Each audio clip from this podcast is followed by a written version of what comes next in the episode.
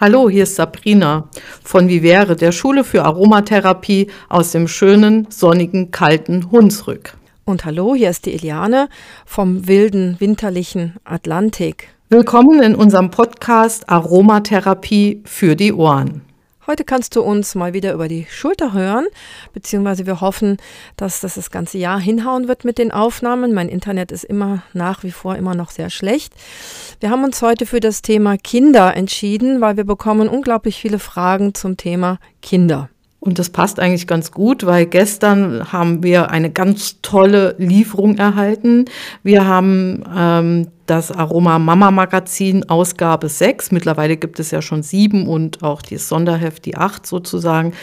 Ähm, das war vergriffen, das heißt, alle Exemplare waren ausverkauft und da wir eben nicht äh, in der Lage waren, durch die ganzen Corona-Geschichten und unsere viel mehr Arbeit, die wir hatten in den letzten zwei Jahren, ein ganz neues Heft zu machen, haben wir uns entschieden, aber dennoch ähm, dieses Heft zu erweitern und aus 28 Seiten, ursprünglich sind jetzt 40 Seiten geworden und es ist wieder ein wunderschönes Heft. Das lohnt sich, auch wenn man es schon hat, tatsächlich das nochmal zu bestellen. Wir haben jetzt auch ein paar Sammelkarten drin und ganz viele natürlich wertvolle Tipps und äh, solche Sachen. Und wir sind immer wieder inspiriert, weil wir ähm, tatsächlich auch immer wieder Fragen bekommen. So ist es auch für unseren Podcast. Und eine der Fragen ist eben ganz häufig die Dosierung, wie wende ich die Öle an und warum steht in dem einen Buch das, warum steht in der einen Gruppe das und auf Instagram steht wieder was anderes, das Öl darf ich verwenden und das eben nicht.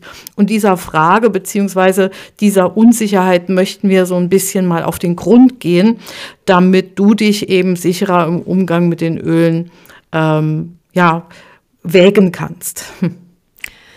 Ja, zunächst mal das Thema Alter. Wir sollten, also gerade in unserem Verlag wurde gebeten, dass wir ein Alter angeben bei unseren Rezepturen. Und das ist halt sehr, sehr schwierig, so abstrakt mhm. zu beantworten, weil jedes Kind entwickelt sich unterschiedlich und es gibt ganz, ganz zarte Vierjährige, die man jetzt vielleicht von der Dosierung eher wie ein zweijähriges Kind behandeln würde.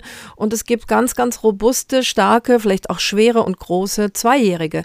Das heißt, eigentlich müssten wir fast wie medizinisch vorgehen, wo die Körperoberfläche gemessen wird und danach Dosierung erarbeitet werden. Aber wir sind ja hier nicht in der Schulmedizin.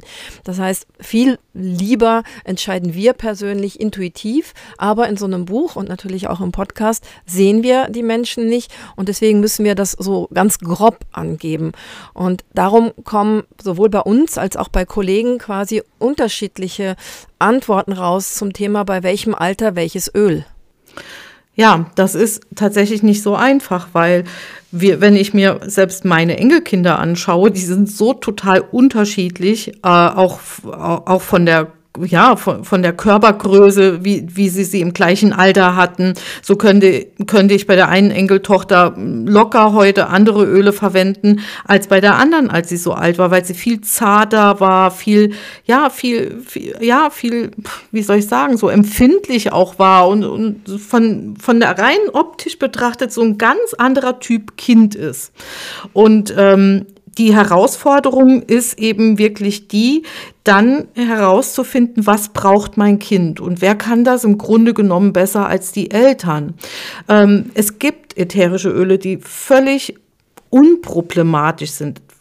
Ja, es gibt ganz viele, die völlig unproblematisch sind. Und eins davon ist sicherlich auch der hochgeschätzte Lavendel. Aber es gibt eben noch andere völlig unproblematische. Nehmen wir mal ein Manuka-Öl beispielsweise. Wichtig ist eben, dass ich einfach auch genau hinschaue, mir mein Kind anschaue und vielleicht auch mit meiner Nase so teste, wäre das so ein Duft, den ich meinem Kind zumuten wollen würde, beispielsweise. Und deshalb ist es uns eben wichtig, dass wir ja genau das eben den Eltern auch mit an die Hand geben. Schau das Kind an, auch wenn wir Rezepturen in Gesprächen ähm, bekannt geben oder preisgeben. Wenn jemand fragt, was könnte ich tun, dann sagen wir, schau noch mal ganz genau und wie ist überhaupt die Haut beschaffen? Auch das ist immer so eine Sache. Ja, Kinder haben auch total unterschiedliche Bedürfnisse auf der Haut und empfinden Dinge unterschiedlich. Ja. Und äh, ich glaube, so ist jeder, jeder, jeder, der Kinder hat, der weiß, dass man bei drei Kindern drei völlig unterschiedliche Kinder hat und vielleicht völlig anders agieren muss. Ja, genau, das war bei meinen eigenen Söhnen genauso. Die waren sehr, sehr, sind immer noch extrem unterschiedlich. Wir haben so zwei ganz krasse Beispiele. Das eine ist die Pfefferminze, die überall anders angegeben wird. Und das andere ist die Gewürznelke. Also zu denen kommen, glaube ich, die meisten Fragen. Und ähm, ja, also es gibt Kollegen, die sagen, Pfefferminze korrekt verdünnt kann man ab, was weiß ich, anderthalb, zwei Jahre anwenden, wenn man es nicht direkt unter die Nase reibt. Da ist was dran, wenn man sich ein bisschen auskennt.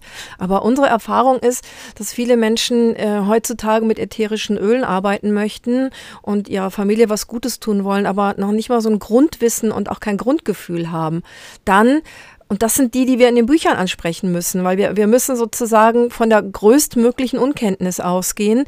Und dann gehen wir lieber auf Nummer sicher und sagen, ab circa fünf oder sechs Jahre, je nachdem, ähm, kommt auch immer so ein bisschen auf die eigene, bei mir zumindest auf die eigene Stimmung drauf an.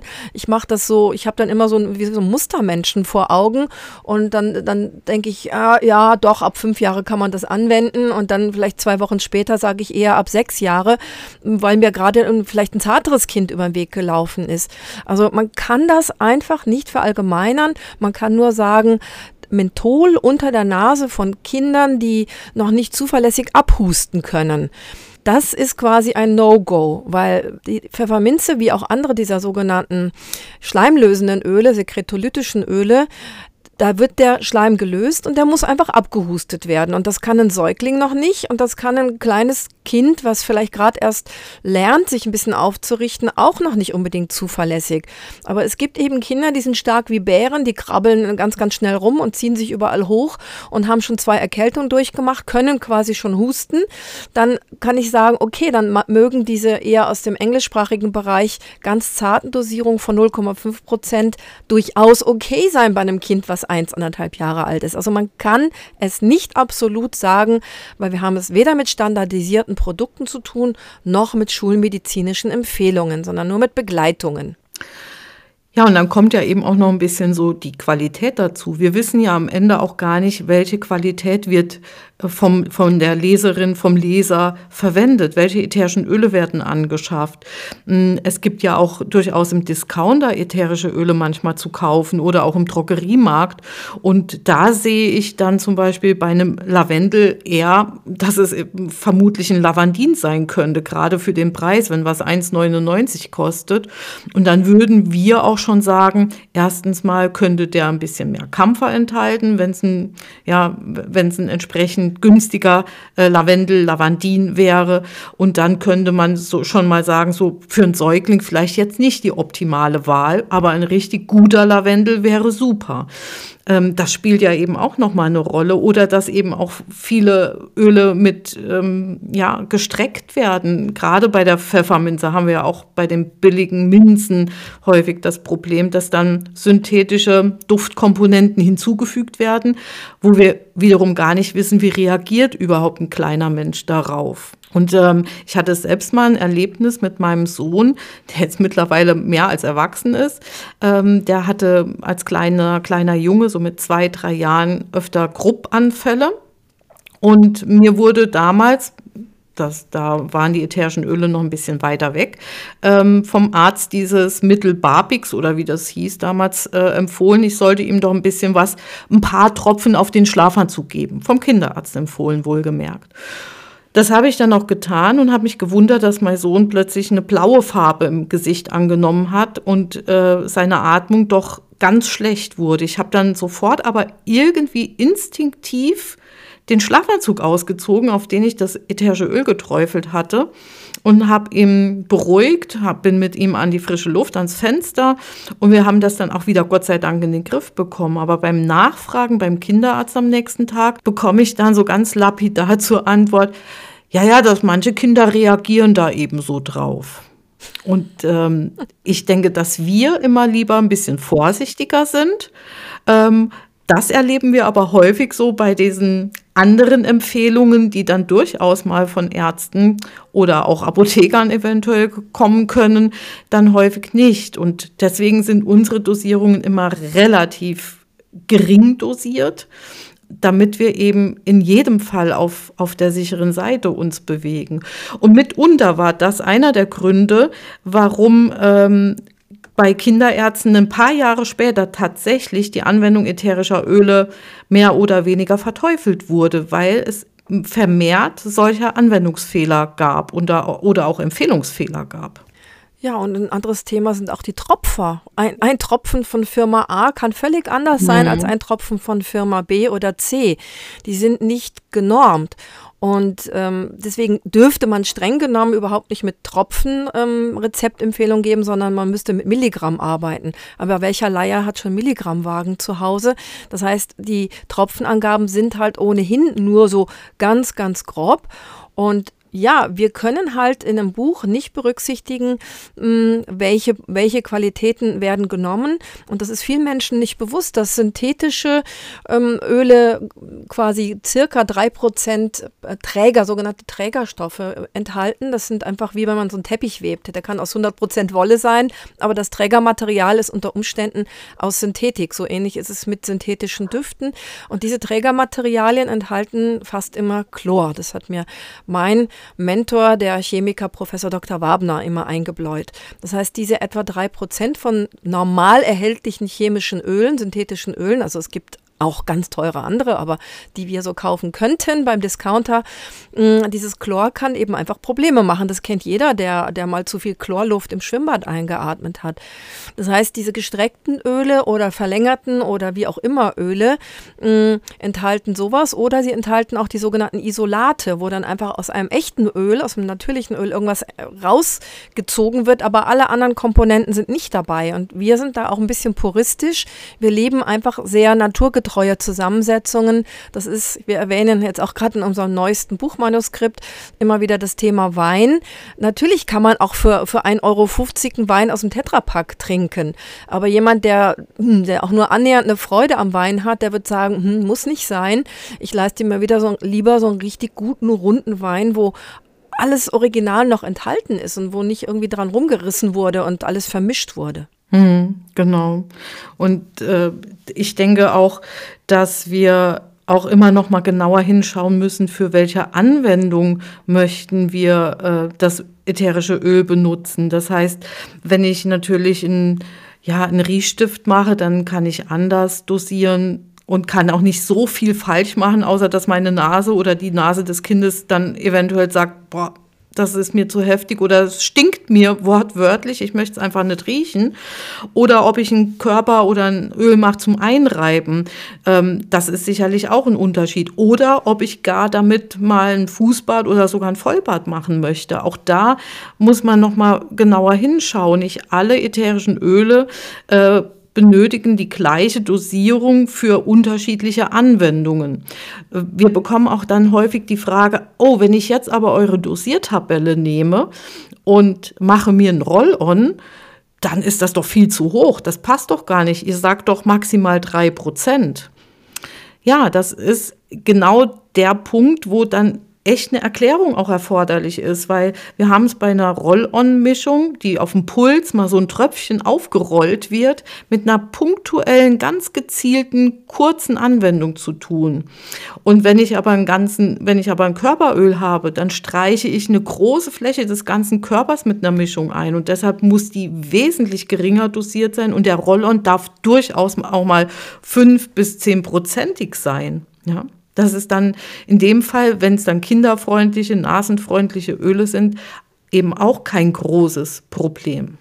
Stimmt, ich hatte vor ein paar Tagen so eine ähnliche Frage, wo jemand ein Parfum machen wollte und man kann ja Parfums, ähm, selbstgemachte Naturparfums zum Beispiel im Roll-On, macht man unter Umständen bis zu 10 Prozent. Und dann fragte sie mich, ja, was ist denn jetzt mit Zimt? Kann ich dann Zimt 10-prozentig reintun? Und ähm, ja, dann haben sich mir erstmal die Fußnägel hochgerollt. Nein, habe ich gesagt.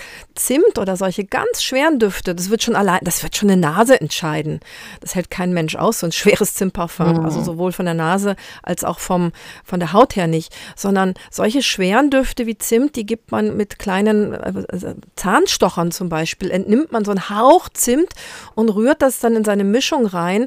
Also diese 10 Prozent beziehen sich selbstverständlich auf, in Anführungsstrichen, ja, normale bis milde Öle, also vom Lavendel vielleicht bis zum Neroli oder sonst was. Aber selbst Rose würde man im Leben nicht 10% reinmachen. Also nicht wegen der Verträglichkeit, sondern das würde mhm. stinken und es wäre auch viel zu teuer. Und ich glaube, das müsste man so als Schlusssatz auch nochmal sagen, dass es echt auch problematisch ist, solche Basisrezepturen irgendwie bekannt zu geben. Das äh, ist mir in meinem Basics-Buch auch durchaus sehr schwer gefallen, weil ich finde, man kann nicht einfach schreiben, in ein Körperöl kommen 10 oder 15 Tropfen ätherisches Öl. 10 Tropfen Lavendel oder 15 wären sicherlich kein Problem. Aber wie du schon sagst, die, der Zimt oder die Nelk oder der Thymian-Thymol, die wären total überdosiert. Nicht nur für die Nase, sondern eben auch für die Haut. Also man muss sich im Grunde genommen eben doch auch immer noch mal das ätherische Öl genauer anschauen, auf seine Hautfreundlichkeit und auf seine Verträglichkeit hin. Es ist so, wie du eben gesagt hast, man kann ätherische Öle zwar auch als Laie gut anwenden, aber ein kleines bisschen Interesse an den, an den Hintergründen zu der Anwendung sollte man dann schon haben, um sich da auch ein bisschen mit zu beschäftigen und keine großen Fehler zu machen. Ja, das war's dann mal wieder für heute. Wenn dir unsere Aromatherapie für die Ohren gefallen hat, dann freuen wir uns natürlich, wenn du sie weiterempfiehlst. Ja, und bis zum nächsten Mal kannst du dich auf unseren Webseiten gratis in unseren über 1000 Artikeln informieren. Dort findest du ähm, zahlreiche Rezepturen, Anwendungstipps und bei Eliane auf der Seite auch ganz, ganz viele Ideen zu Studien. Und wir haben auch das Öle-Lexikon auf meiner Seite, wo zu den einzelnen Ölen nachgeschlagen werden kann. Und äh, auf Instagram äh, findet ihr ganz viele wertvolle Tipps. Also wir bieten unglaublich viel Gratiswissen aus Idealismus an, damit einfach genau diese besprochene Information auch ohne Geld möglich ist. Bis zum nächsten Mal, die Eliane. Und bis zum nächsten Mal sagt auch Sabrina. Unser Extra-Tipp für heute. Das sind drei Gemomazerate. Die Adresse dafür und vielleicht eine erklärende Zeile schreiben wir unter den Podcast. Ähm, bei Entzündungen jetzt im Winter, egal welcher Art, Nase, Bronchien, was auch immer, selbst schon bei frühen Heuschnupfensymptomen empfehlen wir sehr, sehr gerne Ribes nigrum, die schwarze Johannisbeere, sprich die Knospen des Strauches der schwarzen Johannisbeere. Das ist sozusagen das Cortison der Gemotherapie, die wir gern ergänzend zur Aromatherapie nehmen. Und dann haben wir noch zwei, die so für die Winterzeit sehr, sehr wichtig sind. Die Hagebutten, beziehungsweise das sind die Knospen der Hagebuttenrose, also der Wildrose. Ähm, das ist ein ganz wichtiges Gemmomazerat, um das Immunsystem so ein bisschen auf Trab zu halten. Und wenn einem das ganze Thema im Moment auf die Seele schlägt, würden wir unbedingt noch die Lindenblüte empfehlen. Sprich, das sind die Knospen des Lindenblütenbaumes, die man dann einnimmt, damit man auch besser schlafen kann und besser abschalten kann.